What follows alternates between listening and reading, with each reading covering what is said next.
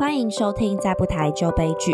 我们在上一集的节目中聊到美食无间的罗西尼牛排、海鲜冻饭、酸菜白肉锅。那我们这一集会继续跟着朱波子东的脚步介绍美食，也欢迎各位听众跟我们分享你品尝过后的心得。特别提醒，好不好吃这件事情见仁见智，也希望大家不要太苛刻，能吃就是福。那我们继续吃美食喽。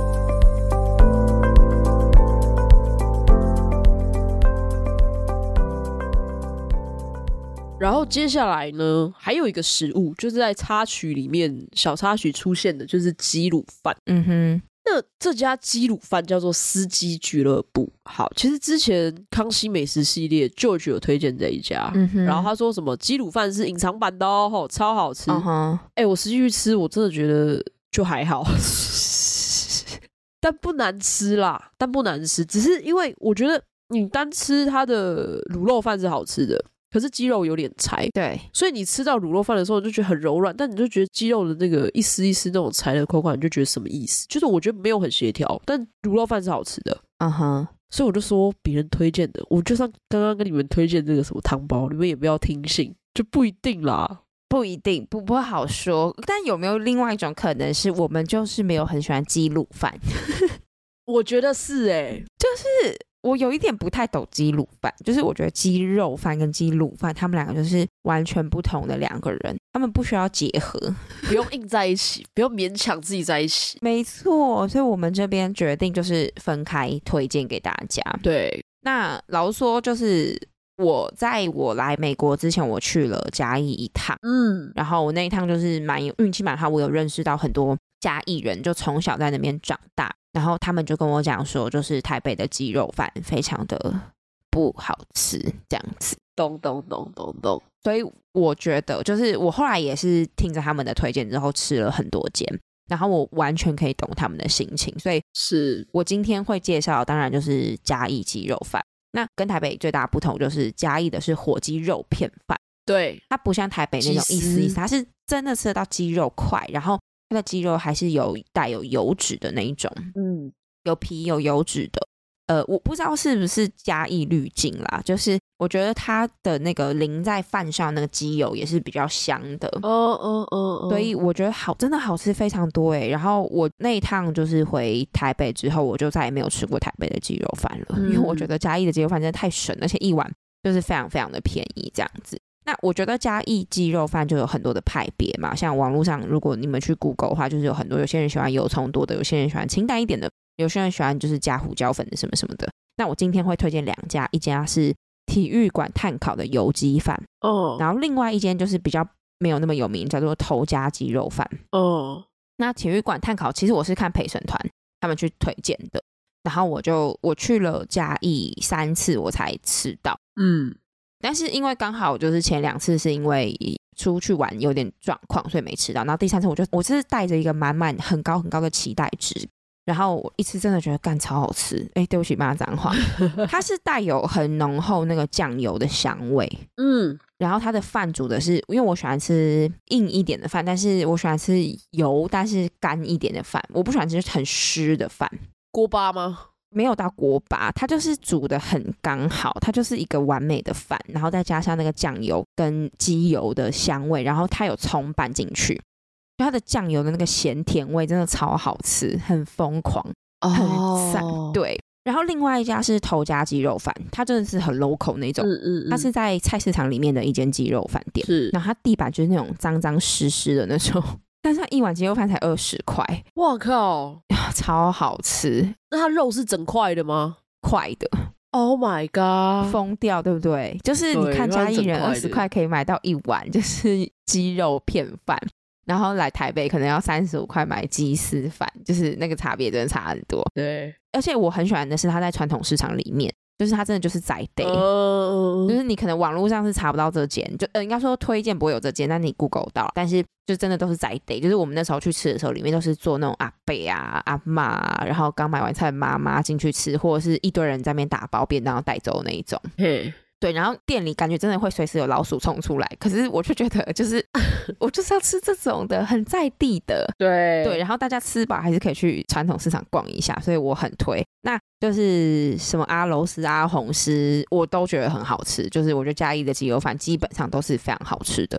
所以这边就是建议大家可以去安排三天两夜去嘉义进行一个鸡肉饭的巡礼。那我先就是自首一下啦，因为我没有去过嘉义，好不好？我就台北送，超懒超懒。对，所以这种道地的鸡肉饭我没有办法推荐。对，那我可以推荐台北鸡肉饭是比较变形的，嗯、就台北自己不是鸡丝肉饭那一种，是他们自己变形的一种鸡肉饭，就是像嘉义是。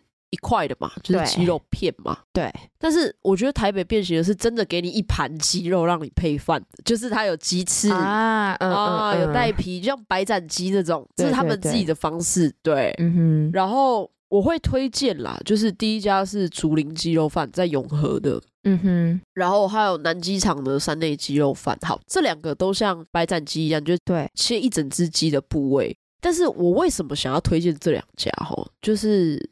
他们两个肉质差很多，刚好代表两个派系。嗯哼，因为以评价网络上的评价跟我身边的人的评价来说，大家都是觉得竹林鸡肉饭比较好吃。好，为什么？因为它的肉比较软嫩。嗯哼，嗯哼，就大家吃得懂的那一种。对。那南机场的三鸡肉饭，人家有必比登的推荐，可是每个我朋友去吃都觉得还好，因为它的肉很扎实。大家觉得说、嗯、啊，修丁啊，就是。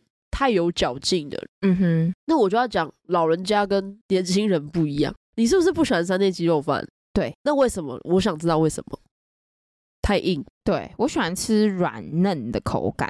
我其实很喜欢竹林鸡肉饭。对，那我跟你讲，你现在完全就是体现我们年轻人的心情。很多人在评价说，我真的不懂为什么这间那么红，就是肉明明就很硬，但是你去看吃的老人家都很喜欢。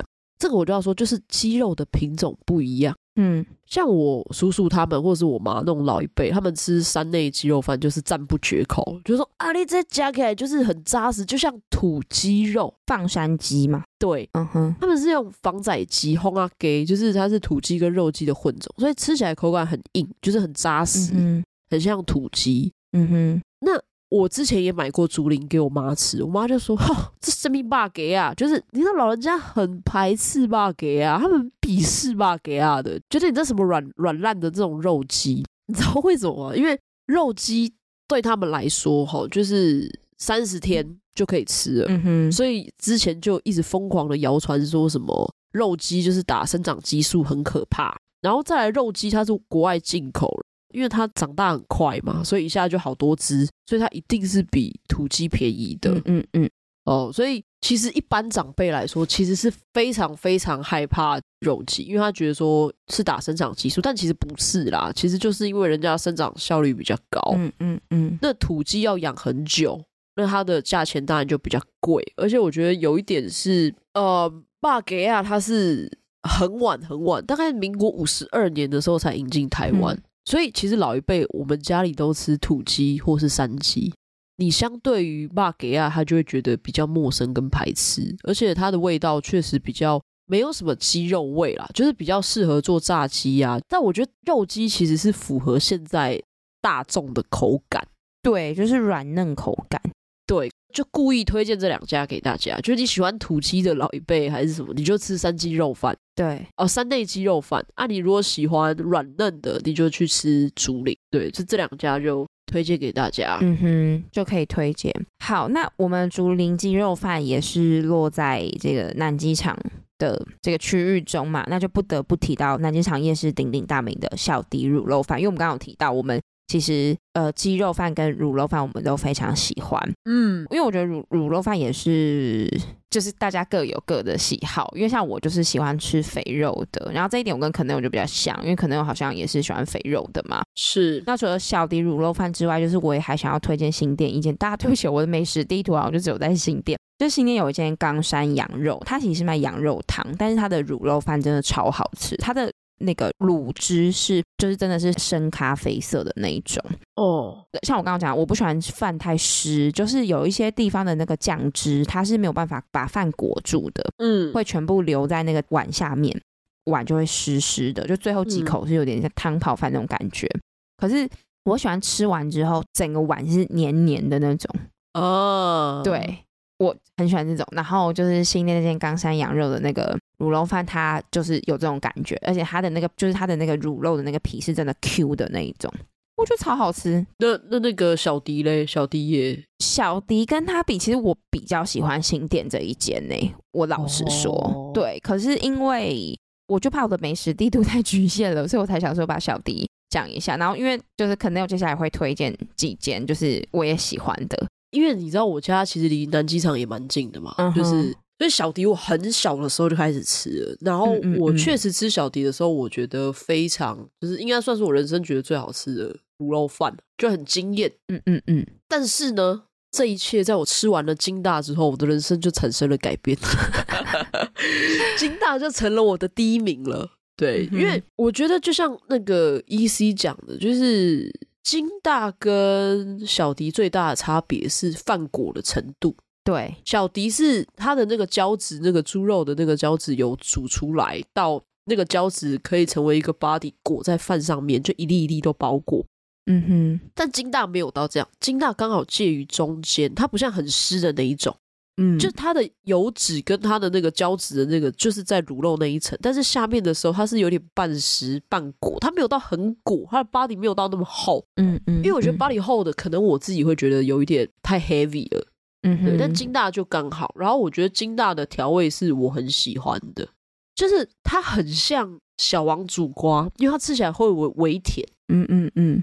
它会回甘。小王煮瓜，我不知道他是不是有用那个旧龟啊，还是什么硬龟啊之类的，就是它煮起来吃起来会回甜。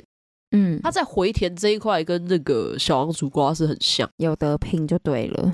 对对对，所以如果说第一名的话，我真的还是会给金大。OK OK，好，你要小心发言，因为三重的民众就是对于他们那边几间的卤肉饭有各自的爱好，真的假的？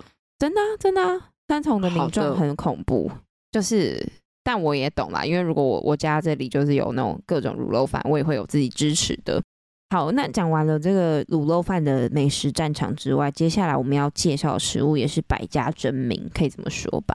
因为每一个人心中都有自己最爱的一碗牛肉面，没错。然后我觉得讲到牛肉面，大家的心中的名单也不太一样，因为我觉得牛肉面很代表台湾的食物，嗯、呃，就是。像我在美国，就是大家听到台湾美食，其实很多美国人都会很直觉的，就是想到牛肉面这样子。嗯，是。但是我这里就要先跟大家道歉，就是我发现我没有很喜欢牛肉面。哦，你说不喜欢的食物就它？对，就是是不是很震惊？因为我觉得我好像至今没有吃到一个一百分的牛肉面。就是，哎，我也是啊，我也是啊。对，因为我觉得要么就是那个酸菜太甜。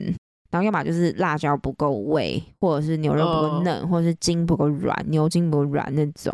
可能段纯真的竹北店、新竹店算是我觉得最好吃的，但其他我好像都还好。对，但是这一趴可能也是可能我比较了解一点，对吗？因为牛肉面来说，吼，就是它有分红烧跟清炖，嗯、然后我觉得每一个人喜欢的都不一样。像我自己是喜欢清炖啊。嗯嗯嗯。那讲到牛肉面，其实说。他跟您也是有颇有渊源的，就是他是四川的一个老兵，外省老兵做出来的。他把他们家的，你不要觉得老兵都跟我有关系，好不好？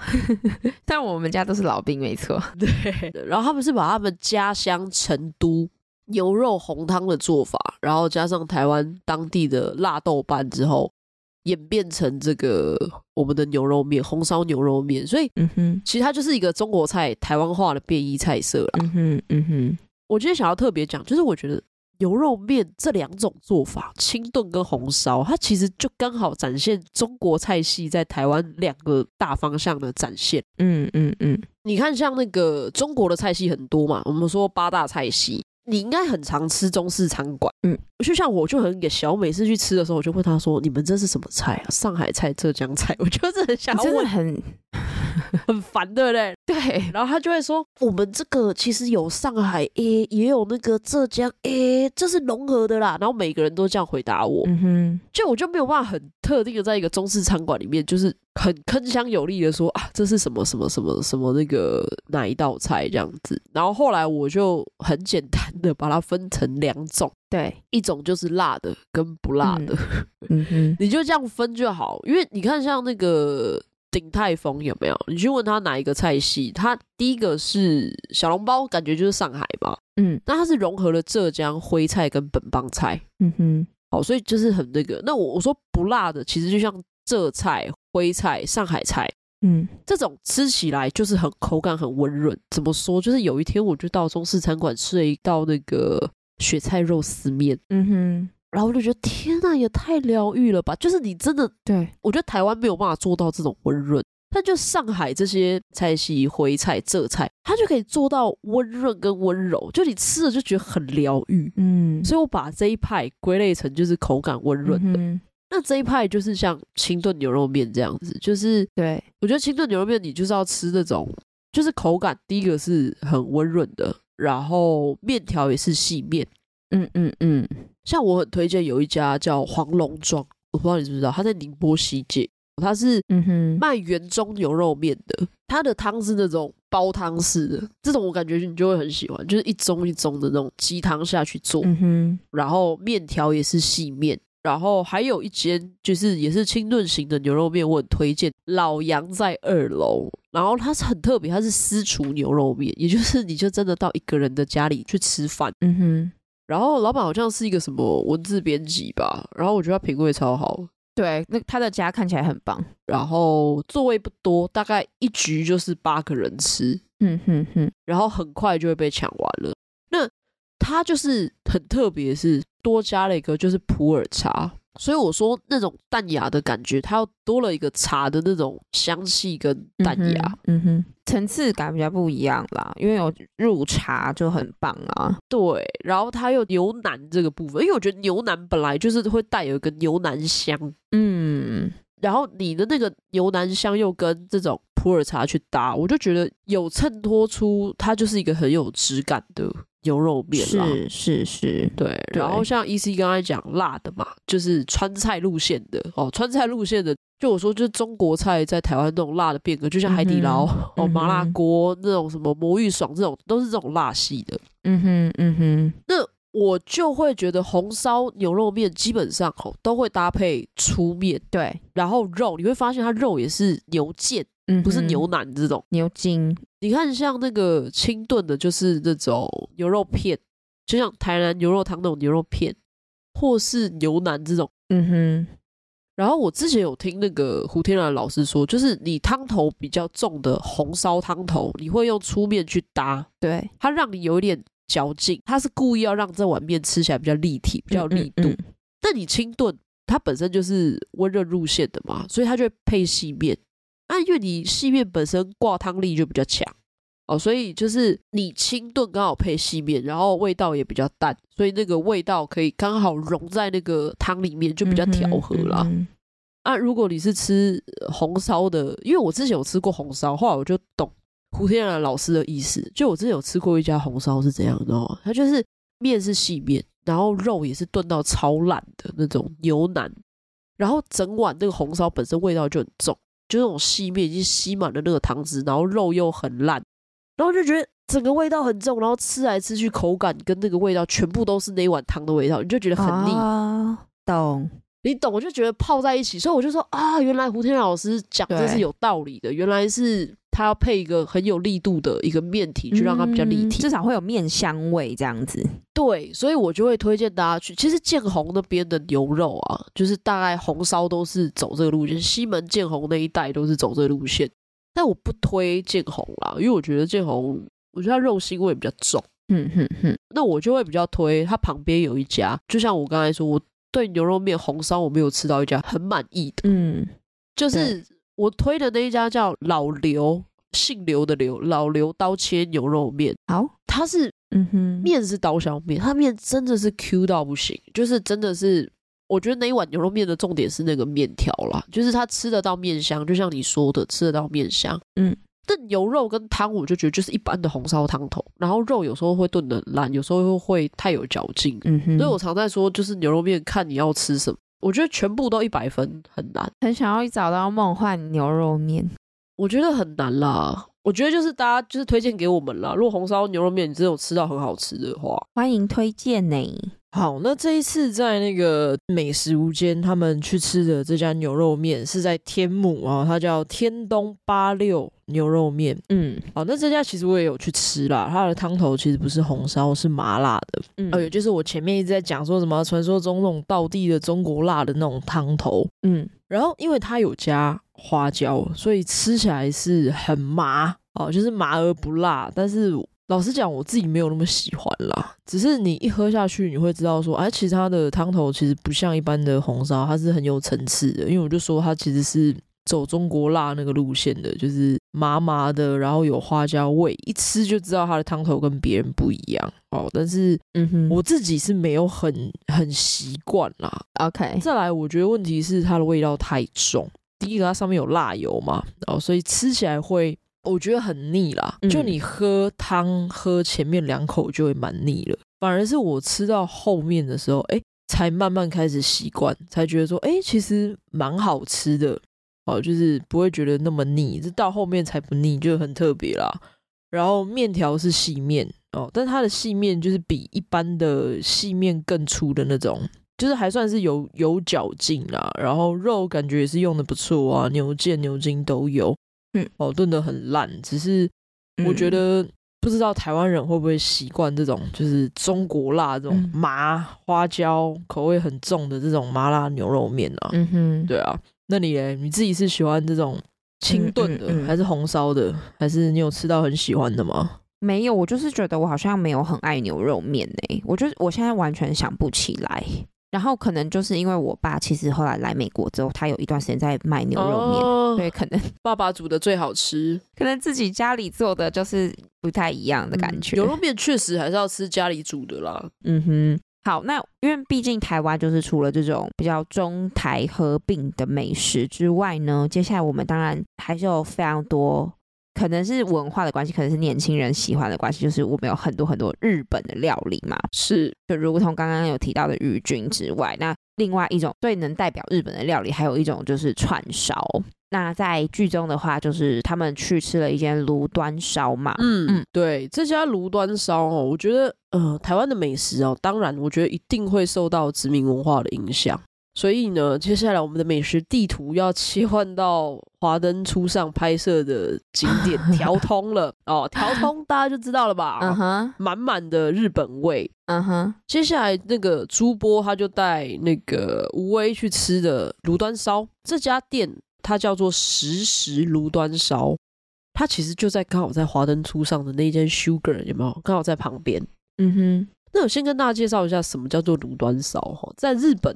炉端烧其实你只要是用炭火去烤海鲜来吃，都叫做炉端烧。嗯哼，那为什么叫炉端烧这个名字？其实就是二战结束之后，就是有一段时间有一家餐厅叫炉端啦。嗯嗯，然后这家炉端餐厅它就生意很好，就大家客人就是围着一个正方形、非常巨大正方形的那种敞口式的火炉，然后老板就炭火烤那种当季的蔬菜。它烤好之后，他不是直接拿给你，他是用一个像划船的那种木桨，有没有铲子那种木桨，很大一根，就把食物放在上面，然后这样递给客人，就很可爱的那种感觉。然后老板也非常的能言善道，就是反正他生意就很好，很多文人雅士都来，所以大家就是看他生意这么好，就把这种类型的料理方式就定为叫炉端烧。嗯，好。那炉端烧有分两种，一种就像老板烤给你的，像这种，这种的特色就是他一定会用那个木铲端给你，长长的，对对对对对。然后另外一种就是就是自己烤，自己烤其实就像桃太郎的那种感觉一样，就是呃，日本有一家真的就是做炉端烧，我记得 Ken 百灵果的 Ken 有推荐，叫做。嗯山路远，它就真的是在一个好几百年的那个茅草屋里面，然后就地板上木地板上挖了一个坑，然后就是变火炉嘛，然后用炭下去烤。对，但是如果是你要给别人烤，就是一定要端给你这个动作，木铲端给你嘛。那这家实时炉端烧有没有做到？嗯、没有。我自己去吃，剧中也是有很多，就是店员直接帮你送上来。对，我自己实际去吃，它真的就是店员帮你送上来。然后我听说了，后来我就问说：“哎、欸，那、啊、你那个炉端烧不是就是要有这样的一个仪式吗？”然后他就说：“哎、欸，我们的木铲刚开始有地啦，啊，因为后来就觉得不是很方便啊，啊，因为他们的座位还有二楼嘛，然后就是不是很方便啦。嗯嗯嗯，所以他们的木铲现在挂在墙上，就变成一个象征意义。”对，我刚开始很满怀期待，是我觉得它的料理方式，我觉得会有烤出来会有更不一样的感受嘛。但其实没有，它就是串烧啦，就是串烧的感觉，嗯嗯嗯，然后就是好吃的一家居酒屋，然后氛围也还不错，这样子，氛围还不错，氛围还不错，就是嗯。就少了一个那个木铲啦，木铲就感觉会比较不一样。对，可是因为我觉得台北的居酒屋就太多了啊，所以你没有太特别，其实好像就就这样，就不难吃，但是你也不会到哎、欸、觉得超级酷、超级对、超级怎么样这样子。而且居酒屋其实我觉得基本上都好吃，我不知道什么居酒屋很难做到。对，其实是可能我不知道是不是它单价高，或者是可能就是用炭火去料理的食物都很好吃。对对。那我自己私人呢、啊，如果是以居酒屋，我推荐也是在我们家附近有一家叫野草居酒屋的居食屋啦，它是真的是一个日式的古迹，嗯哼，下去去做的。然后我觉得它的串烧，当然它的价位又比其他家更高，可是我觉得它的串烧真的有做到精致啊，嗯，因为我觉得炉端烧它偏简单，因为像有些居酒屋，像我家那家，他就给你包什么麻吉，然后里面那个酱什么感觉，它就是又又再更高刚一点。但像炉端烧这种，它就是会比较粗犷一点，嗯、就是不会硬要做那么多的无微不为的感觉啦。嗯嗯嗯。然后接下来就啊、呃，我们吃完了这个炉端烧，我们接下来又要开始准备吃锅了，好饱。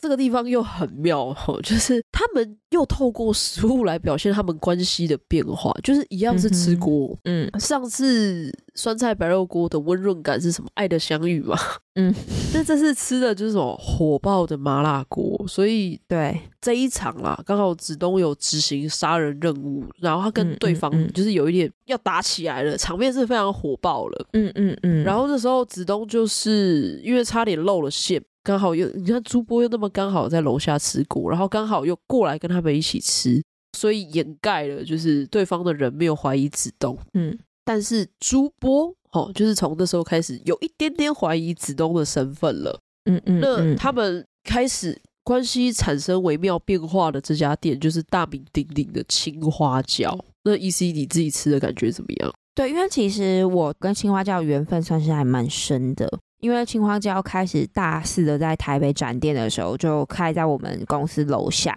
然后当时就是我们我们公司那一栋楼有十七层，是那我坐的地方是在十五楼。然后就是我们那个电梯打开，全部都是麻辣锅的味道哦，就我们整栋大楼全部，你就知道这个东西有多香，就是多恐怖。然后我们都非常想去吃，但是因为我一开始觉得青花椒有一点贵。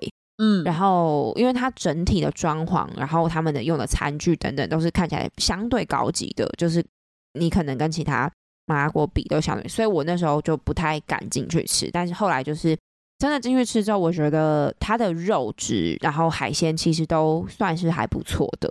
然后单价其实没有这么高，因为他们其实里面都有那种呃，例如说双人套餐或者是四人套餐，但是其实你四人套餐你可以五个人去吃，我都觉得 OK。蛮 OK 的这样子，对，所以肉质各方面我都觉得蛮好的。那我自己觉得就是青花椒，其实因为他们就是主打青花椒这个东西嘛，是，对，他们把青花椒入融入在除了火锅之外其他的地方，例如说茶类，他们的茶里面也有放青花椒。的那个颗粒在那个茶里面，嗯，所以你在开胃，就是怎么讲，开胃茶的时候，你就喝下去之后，你就可以喝到一点点青花椒的味道，嗯，可以刺激到你的味蕾，然后让你是更渴望去吃这个食物的。那最后他们的餐后甜点的就是冰淇淋，也有附青花椒的味道，所以我就觉得说它其实整个融入的是非常好的。整个走层次感的啦，对对对对对，所以我觉得你从一开始进去吃，就整个体验是非常好的。然后加上他们的肉啊等等上来，就是他们都有铺那种干冰嘛，嗯，对，就是会看到很浮夸，肉拿上来就会有那种干冰的造景这种感觉。可是你要说，就是它真的有特别出彩吗？我也觉得就是一个下班聚餐可能会想要去吃的店，但是你不会到就是我真的是神推这种，嗯嗯嗯，嗯。但是我觉得麻辣锅应该都是这种 style，就是因为我很爱吃辣，所以我就是就是我觉得麻辣锅我应该市面上的都吃过不少，但是我不会觉得哪一间让我觉得特别出彩这样子，就是我不排斥去吃，嗯，可是我也不会真的到就是。Amazing，太好吃了吧！像这种，嗯，对，我比较心情比较平平淡一点点。那我刚刚讲到，就是聚餐，其实我们都很很容易想要吃火锅。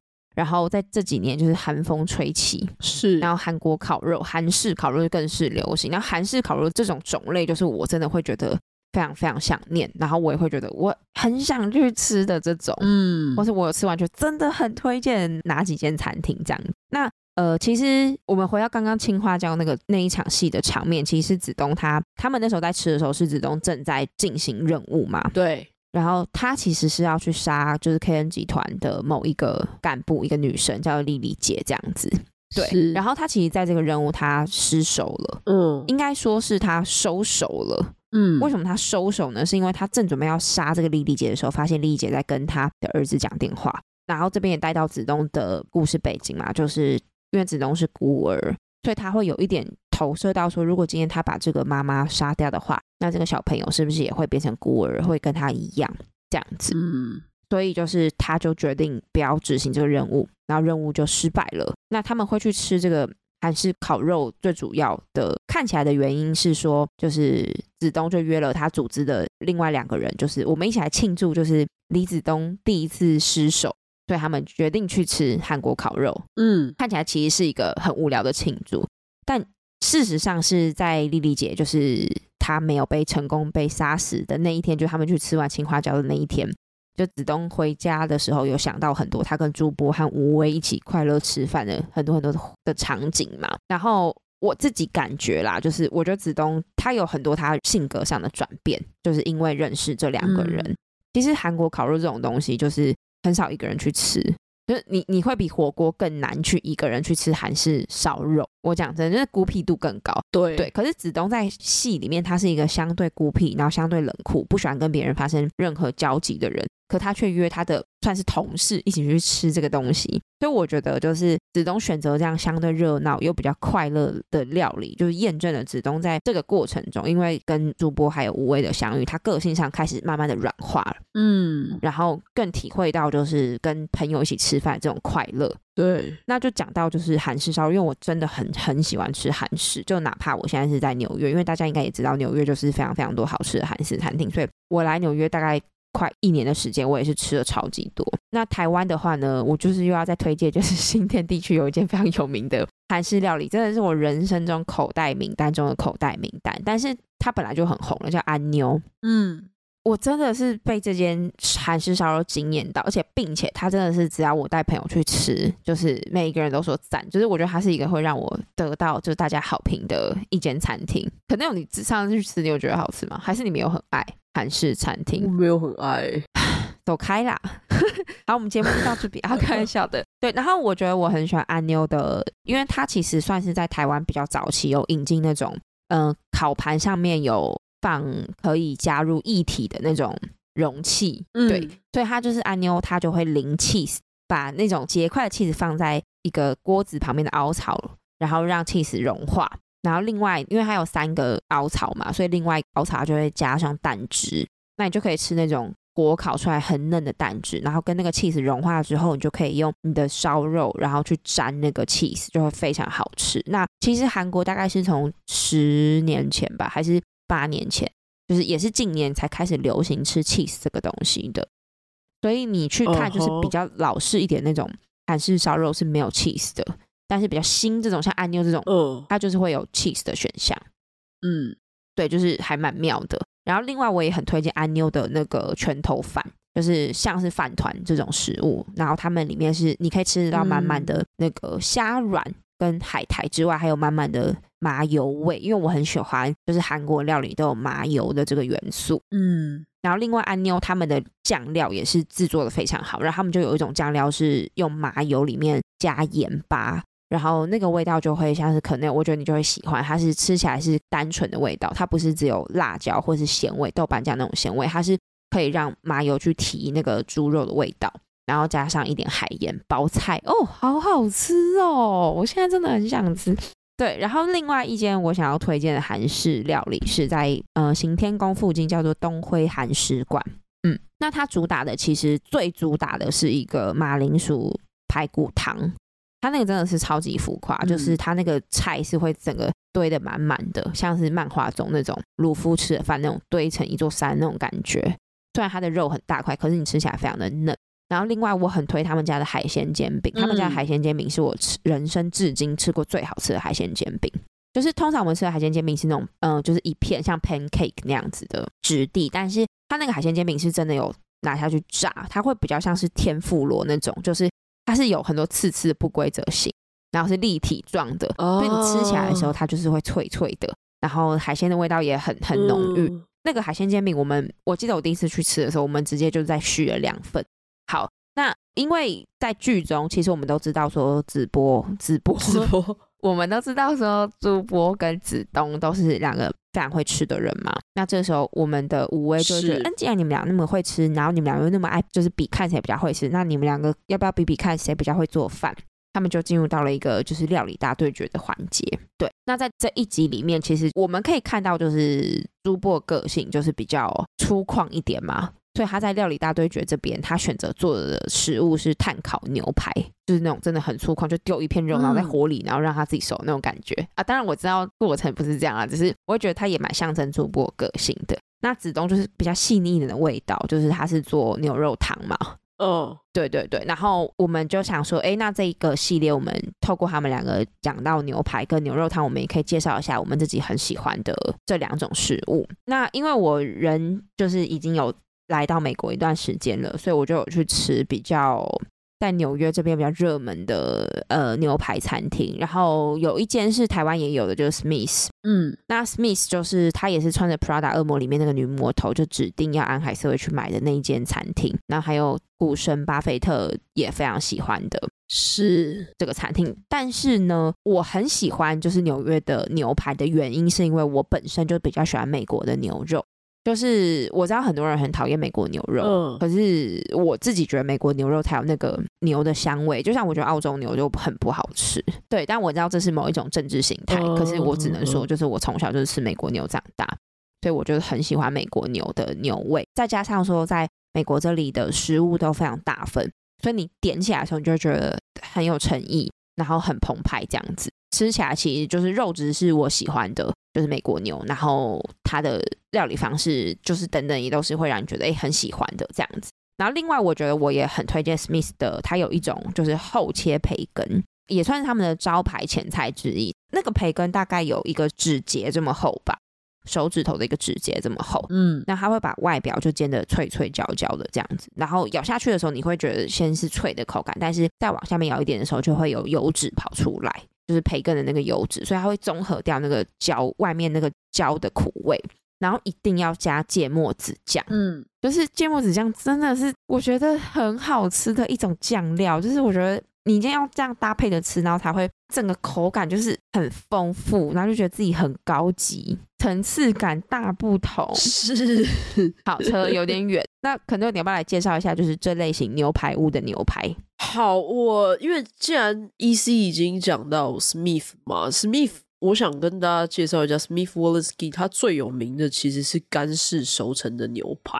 嗯哼，好，因为其实哇，最近这种高档那种西餐厅牛排馆，大家都在卖什么干式熟成、湿式熟成，有没有？就是大家就是一直在主打这个。然后还有一家干式熟成很有名的餐厅，就是美孚牛排馆嘛。好，那所以。为什么这些餐厅一直在主打干湿式牛排啊？我今天就大概简单的跟大家介绍一下什么是干湿式牛排。然后你那时候是吃湿式还是干式？我应该是吃湿式吧。你的牛排吃起来有没有有一点威士忌的味道？没有，好，那就应该就是湿式。OK，对那像 EC 他吃的就是湿式，为什么就是熟成过后的肉这么贵？嗯嗯嗯。哦，那因为他们那时候就是发现说，为什么我经过长时间运输的牛肉，哎，竟然比我刚宰杀完没多久的牛肉还要好吃？嗯哼，这这就很神奇嘛。原因其实就是因为你。刚宰杀完的肉，它确实是柔软，就像台南牛肉汤那样子，就真的杀的时候，就看到那个肉还在堆堆堆，还在跳动。哦，那那种确实是柔软，但是你只要经过六到十二个小时以后，它就会开始变得僵硬。嗯哼，好，其实人死了也是这样啦。你如果刚就是家里有人过世，他如果刚走的时候，你去摸的时候，为什么是举这个例子？对不起，有点有点阴森，对不对？但是过没多久，它就会慢慢的就是就是硬掉了。所以，比如说你已经超过六到十二个小时，哇，那这个肉吃起来就会很僵硬、很硬。那这时候该怎么办？就需要透过熟成去还原。嗯哼。还原它的风味跟它的软嫩度，重点是软嫩度啦。像你刚才讲那个湿式，它就是软嫩度，它就是用牛肉自己本身的蛋白酵素去崩解它牛肉的胶原组织跟肌肉纤维，嗯、让牛肉自己去软化。嗯哼，好，所以它的软嫩度就会可以提升。所以其实只要是动物，包含我们人，我们死掉之后都会进入熟成哦。好的，但为什么我们熟成之后不会好吃的？因为我们在这个过程当中沾染了什么细菌，它就会变成腐败嘛。嗯哼，对。那所以湿式熟成间为什么可以产生？就是因为那个时候美国的这个运输车，它有了第一个保鲜膜，它可以真空把那个空气全部抽出来，你就没有细菌这个东西了。嗯，然后再来还有什么？还有就是电冰箱发明啊，就是它有那个冷藏的技术。哦，所以。也就是因为这样子，然后比如说你们州跟州之间离很远嘛，所以有时候时间一拉长，哎，刚好这个时间的天数就让他们有办法完成了熟成、私事熟成的一个过程。好，那这个时候你会不会很好奇说，哎，坤佑，那你这样讲，那之前如果没有私事熟成，没有那个什么冰箱啊这些真空的技术啊，怎么办？就是你会不会好奇说，肉是怎么完成就是长时间的储放？对。这个就是要提到干式熟成，因为干式熟成也是大概在美国、加拿大那个时候，因为他们以前就是很冷嘛，嗯嗯嗯，然后捕到野牛啊，牛那么大只吃不完怎么办？我就把它放在那个外面，挂在外面让它风干，嗯哼，风干之后它水分会紧缩嘛，然后外面就会形成一个很大的巨壳，这个壳就会成为它有点像真空状态的那个保鲜膜的那个样子，但是它的壳还是会碰到什么？空气，嗯，所以。就是因为它有碰到空气，它跟空气之间的那些什么细菌啊，好的菌去做结合之后，就会产生不一样的味道。嗯哼，所以为什么干式熟成比较贵的原因，就是因为干式熟成是不只是软嫩度增加，它也可以改变牛肉的风味，就是、嗯、对，吃起来会有 whisky 的味道。很多人都说吃起来会有 whisky 的味道，就是因为这样。应该是更天然一点，用更天然一点的方式去让它让这个制作过程更不一样。呃，应该说后来后来的干式熟成，因为这个时候是以前的那个、嗯、啊，如果坏了就算了哦。因为它其实跟空气接受的话，就是你要确保它留的是好菌的、啊，它如果留的是不好菌，嗯、那也是一样回到就是。派系嘛，对，不对？腐败，所以现在的干式熟成为什么那么贵？因为他们还要弄一个什么恒温，第一个低温，要模仿以前那种美国那么冷啊，湿度刚好都一样的环境，恒温恒湿式，然后那个什么那些人员还要去喷什么好菌，不要让坏菌过来，让它那个菌是好的，味道会不一样。然后就是你看它其实就很搞刚了，所以为什么干式牛排会那么贵？就是因为这个原因。对，然后再来，它不是外面有一层风干的皮吗？嗯。对不对？嗯，那个能不能吃？那不能吃啊！所以他要把那些皮全部那个硬壳全部修掉。嗯哼，所以一块肉它本身水分抽掉就已经少了很多了。然后你再修掉那些壳，那些清修完之后，它这一块肉大概只剩七成你可以用。嗯哼，所以就是为什么就是大家在菜单上看到为什么干式牛排比较贵的原因啦。了解。哦，然后像这类型的牛排哦，除了就是。很认真吃牛排的这种餐厅，其实还有一种比较复古的，就是老字号，对，就是比较美式的这种牛排馆，比如说像红屋、嗯哼、玻璃路、詹美西这种，这种你有推荐的吗？我觉得不算是美式，比较台式的牛排馆哦。对，然后因为我觉得它就是那种台湾另外一种风格的西餐厅。现在人，我觉得我们应该会比较统一成那种老式西餐厅。对，就是爸爸妈妈年轻的时候去约会吃的。那我觉得这一类的西餐厅首推要推玻璃路，哦，因为它其实是台湾第一间西餐厅。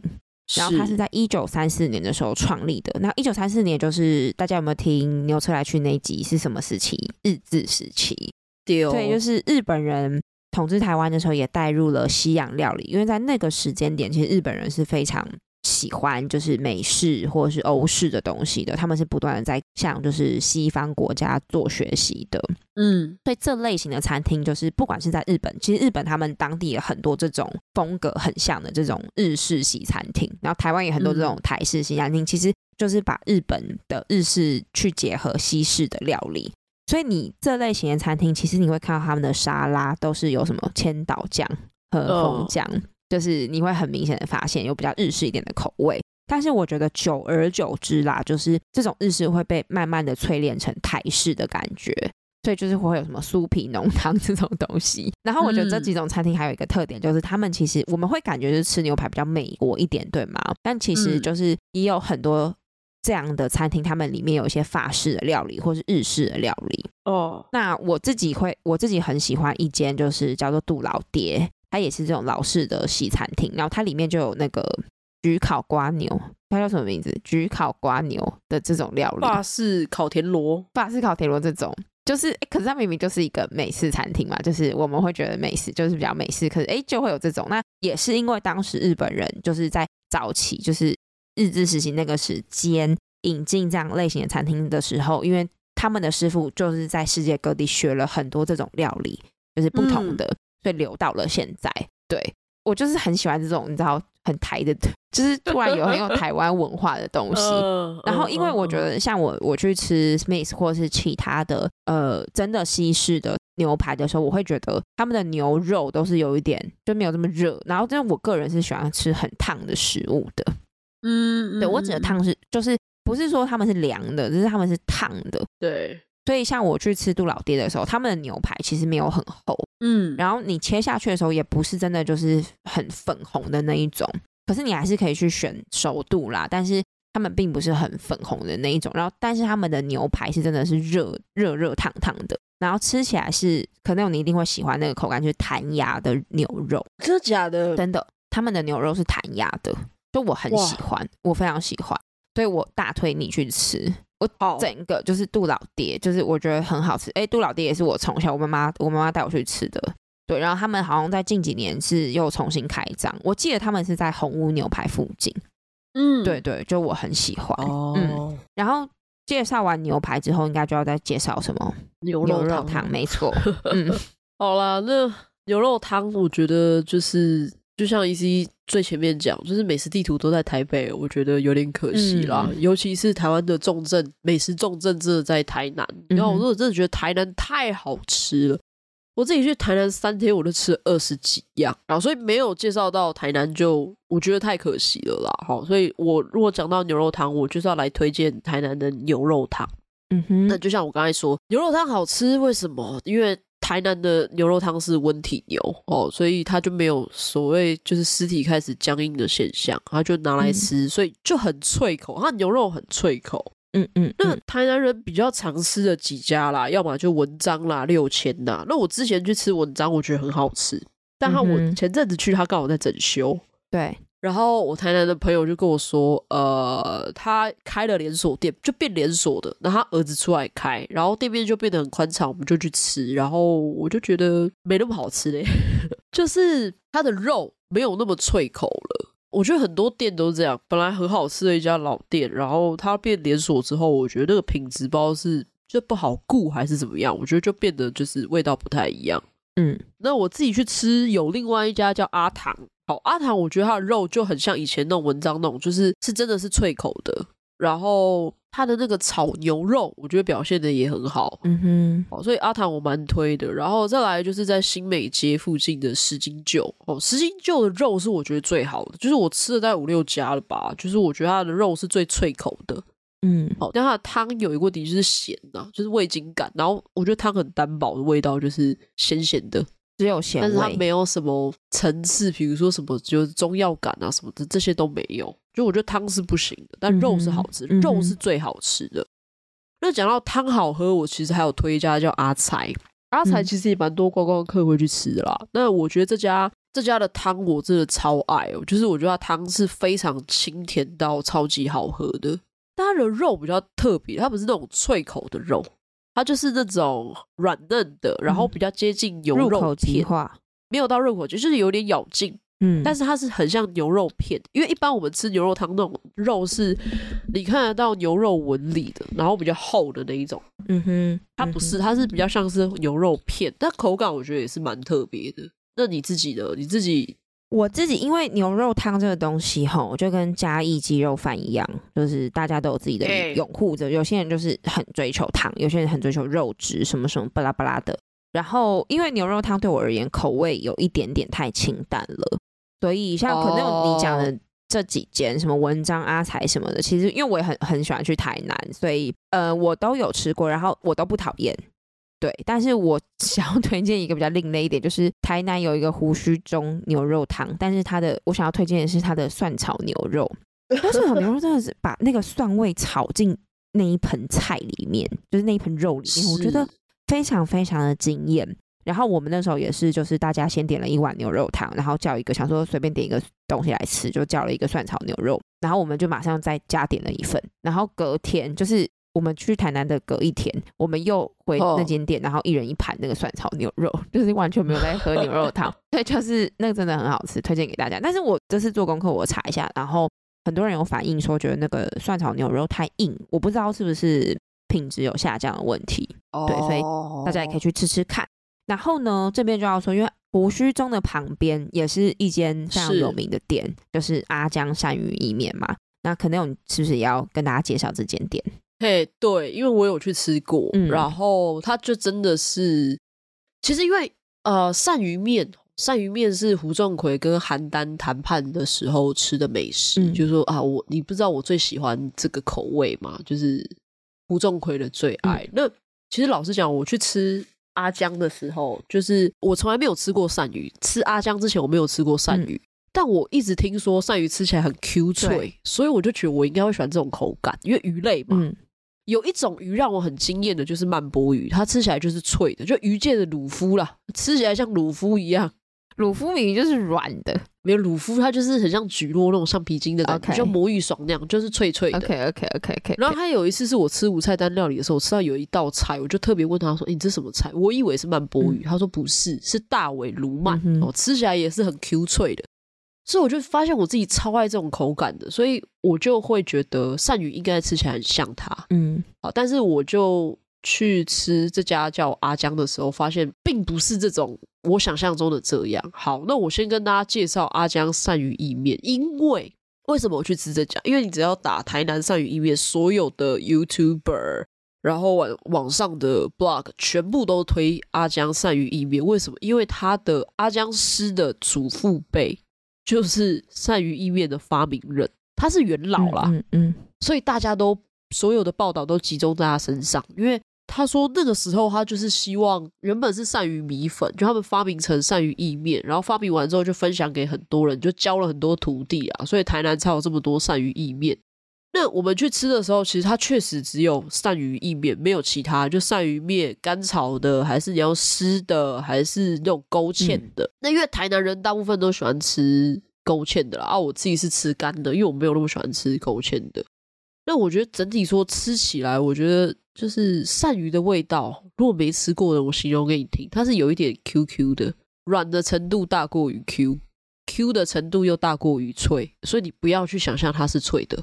我的总结就是这样，嗯、就是它不是你想象中像蒟蒻那样子。你要吃蒟蒻，你要吃曼波鱼，你要吃大尾鲈鳗，嗯、它没有那么像。然后再来一点是，因为我觉得它的用餐环境没有很好，对，它里面也很酷，对对。然后就是卫生，我知道很多人在干屌，就是老板他会抽完烟之后 再来帮你直接杀鱼，对对，对。然后我觉得再来一点是鳝鱼。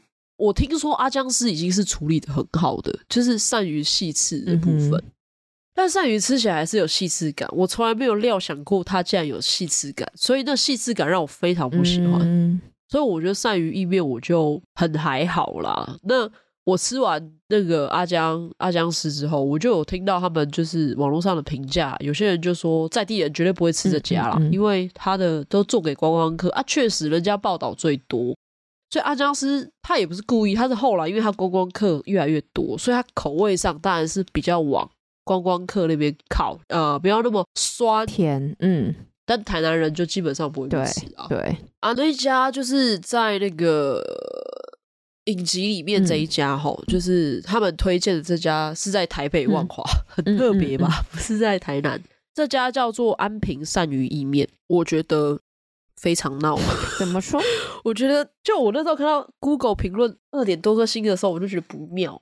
但是我老实说，就是第一个分量非常少，少到不行。嗯然后它的勾芡就是只有醋味，没有那种炒的锅气。嗯、阿姜丝虽然说，我觉得阿姜丝这件事我不敢评断的原因，是因为我不知道是不是我不喜欢吃鳝鱼、嗯、但是它吃起来就是确实它的锅气是有足的。然后，但是这一家安平的那个鳝鱼意面的那个是只有粗味，然后没有炒的香气。但是它的鳝鱼虽然有腥味，但是表现的比阿姜丝的鳝鱼面还要脆，嗯嗯，的鳝鱼还要脆啦。我觉得这蛮特别的，但是。它的面哦，就是油面，它不是意面，嗯，有差有差，对，然后细到不行那种油面，就我就觉得，对这家我是真的不会推荐。蛮不推，不会推荐，但是他鳝鱼有炒到比阿姜丝脆，他可不要加一些东西啊？好，算算算，没事没事，这不代表本台立场，没事没事，很害怕。那请问一下，代表谁的立场？代表我的立场，攻击我就好了。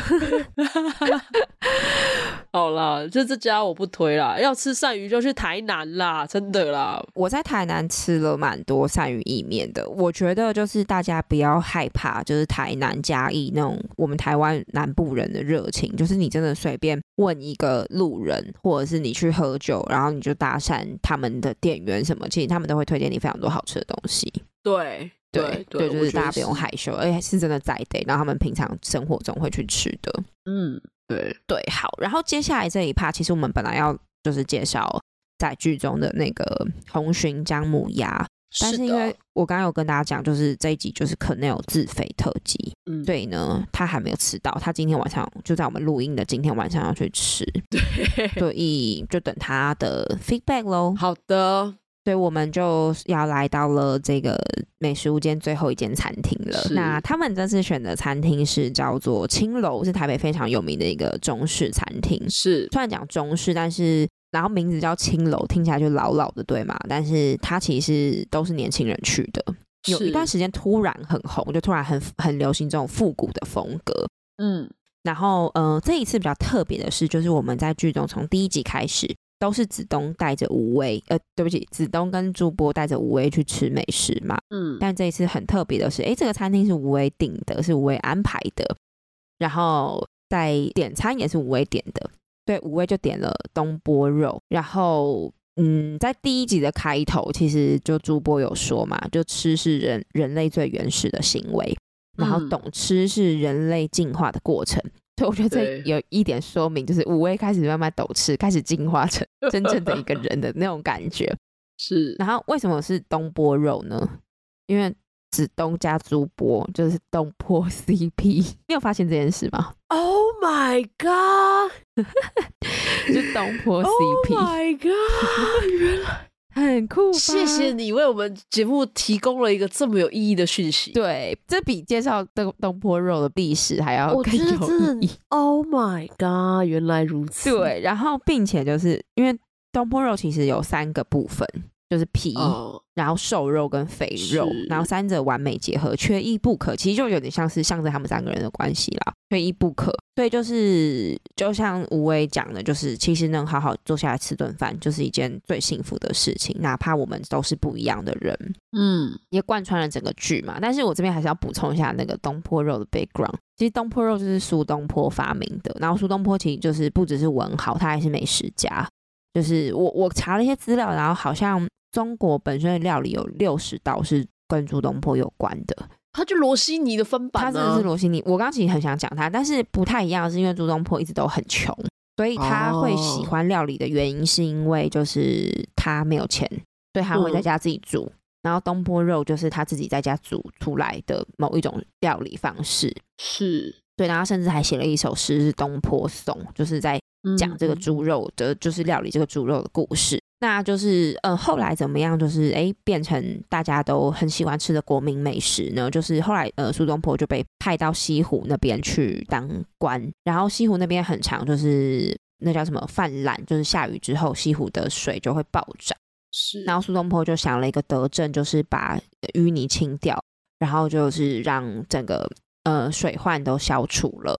所以在就是呃西湖那边的人民就很谢谢苏东坡，他们就送猪肉给他，因为他们也没什么东西可以感谢这位长官。然后苏东坡就觉得，那我们我就把这些猪肉再料理成，就是再红烧回去，然后分给大家，这样子就切成一块一块红烧回去，再还给那个民众这样子。嗯，然后这时候就是我有看到一个说法，就是说苏东坡有跟帮忙煮饭的这个厨师说，记得要送一瓶酒，就多配一个酒给。每一户人家就是一块肉一一瓶酒这样子，可是那个煮饭的人听成把酒加进去哦，加进那个肉里面，煮肉的那个锅子里面，所以就是其实东坡肉好的东坡肉里面都会有一点酒香味，嗯、就是这个来由，就是哎大家觉得哎这样子其实很好吃，对，然后就慢慢的广为人知这样子。哦，对，我觉得这个历史其实还蛮有趣的，嗯嗯嗯，嗯，但是应该没有比东坡 CP 还要有趣。对啊，东 坡 CP 我就是 Oh my God。对，然后我我自己有去吃过青楼啦，因为我就是喜欢喝酒嘛，吃这种料理。然后我觉得，因为我上次去青楼的时候，我必须跟大家说，就是我喝的很醉，很醉，很醉。所以我对他们，哎、欸，大家发现他是酒鬼了吗？他是酒鬼，我真的喝的，而且我那天很夸张，是我跟我妈还有我阿姨，然后跟就是我跟可能有共同的好友小胖，反正我们就几个人，我们把青楼的酒啤酒全部喝光。哦。对，就是这个故事应该蛮，所以我不太记得就是青楼的食物到底好不好吃，只是我觉得他们的环境其实是很舒服的。然后我后来就发现说，我好像蛮喜欢这种就是呃中式的餐酒馆哦。那台式的呢？像台式餐酒馆，你有推荐的吗？台式餐酒馆我有推荐，就是渣男在古亭嘛，古亭有一间就是你的地盘，哦、对对对，然后我的地盘新店也开了一间。对，然后它其实里面的食物都是比较偏向小点类的，就有一些卤味拼盘啊什么什么的。然后它的特制干面真的超级好吃，我觉得必点，就是去渣男必点干面是不是？特制干面，对，一碗两百二还是一百二，有点忘记了。然后我跟你说，它的酒都是用就是很台式的酒，就应该说它的调酒都是做的很台式，像它有一些都是用高粱的底去调的。然后像水果类的，就有加入很多台湾的自己当比较当地的水果，或者比较代表台湾热带一点的水果这样子。嗯，对，所以我觉得它算是一个非常台式，然后又结合餐酒的，就比较少一点这种类型。因为我们现在想到可能都是日式居酒屋啊，或韩式餐酒，或比较美式、欧式的嘛。对。然后另外像子东是不是有去一间店，然后有去吃卤肉饭跟喝酒的？然后我有查了一下，就是有一家叫做小后苑。Backyard Junior，它里面其实有在卖卤肉饭，但一碗两百五，大家可以去试试看。对对对，就是我觉得，呃，我蛮喜欢这种，就是有一些台式料理的结合。然后另外一间，它其实叫做离尘放感情，它在六张犁。然后我觉得离尘放感情比较像青楼这种，就是中式一点的，它的料理没有这么台。可是离尘放感情的酒类就比较台一点，就是它调酒的那些方式都比较台一点，所以。这三间都是我还蛮推荐大家可以去吃吃看，然后约几个朋友去享受一下酒精该带给你的快乐，这样子。好，节目的尾声，我想听到这边的大家应该都很饿了吧？就是应该可以有满满的口袋名单可以去吃。那我要就是总结一下，就是我这次看完那个《美食无间》的新的，当然就像可能有一开始提到，就是它剧情上有一些小单薄的地方。嗯，我觉得他对于就是一个人在吃东西的时候的那个刻画有一点太浮夸了，对，这个浮夸会让我感觉这个东西没有这么好吃。我其实后来想过为什么，因为你刚才讲他是原本导演是拍广告的，我后来就啊，其实就是对，我刚刚其实也想要讲这件事，但是我觉得他就是你有感觉那个浮夸感嘛，就是你懂我的，就是广告式浮夸。对对对，就是它不自然，它不是那么的生动。像我跟可能我都很喜欢是枝裕和嘛，哎，你有喜欢吧？还算喜欢啦，还算还算可以。是枝裕和很很会营造那个家庭一起吃饭那种感觉。对对对，那小偷家族他们一起去吃凉面还是什么嘛，在家里吃那个饭，就是就觉得啊、呃，我很想要吃那一碗，或者是。呃，无人知晓的什么情，我忘记中文了，对不起。就是 nobody knows，就是他们在里面吃那个泡面，你会觉得很想吃，因为你感受到那个家庭那种人跟人之间的那个氛围感。可是我觉得这是美食无间可能在做这点没有做的这么好的。对。然后另外是我觉得他们的国民美食推荐的有一点少，就跟鸡卤饭的篇幅有点太少。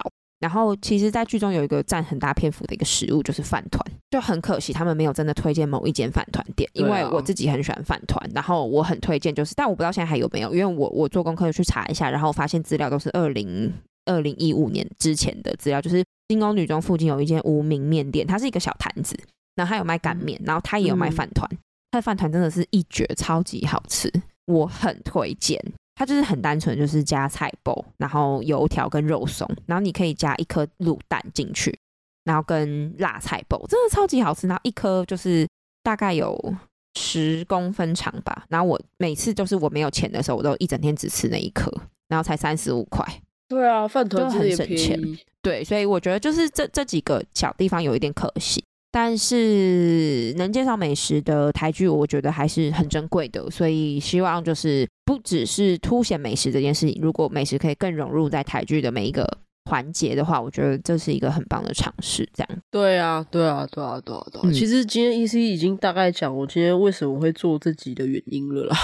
嗯哼，对啊，就是虽然说它褒贬不一，但是我还是希望可以台湾有这种美食的类型啦，帮助我们的文化输出，然后。嗯再来，我我觉得还是回到一点，就是我觉得每一次我自己吃了很失望的东西，通常都是我的期待值堆太高的时候。嗯嗯，嗯，所以我希望大家就是吃大家推荐的东西的时候，保持着听听就好，你把自己的希望值调低去吃就 OK 了。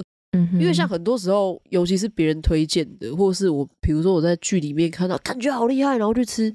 我的期待值大概有百分之百，就它其实也没到那么不好吃，只是没有你想象中那么好吃，然后你就觉得它超烂，你知道吗？嗯，嗯，嗯，就是那个落落差值会转为一种愤怒啦，所以我觉得就就是好不好？我们今天讲讲，就是听听就好 哦，才知道你实际去吃才知道好不好吃，对好不好？就请大家走出家门，勇敢的尝试不同的味道。有好的口袋名单呢，就留言告诉我们，然后也不要忘记帮我们留下五星好评，好不好？餐厅需要五星好评，再不台就悲剧也需要哦。没错，感谢大家，感谢大家。好啦，那祝大家每天都可以吃到好吃的东西，再不台就悲剧。我们下次见，拜拜，拜拜。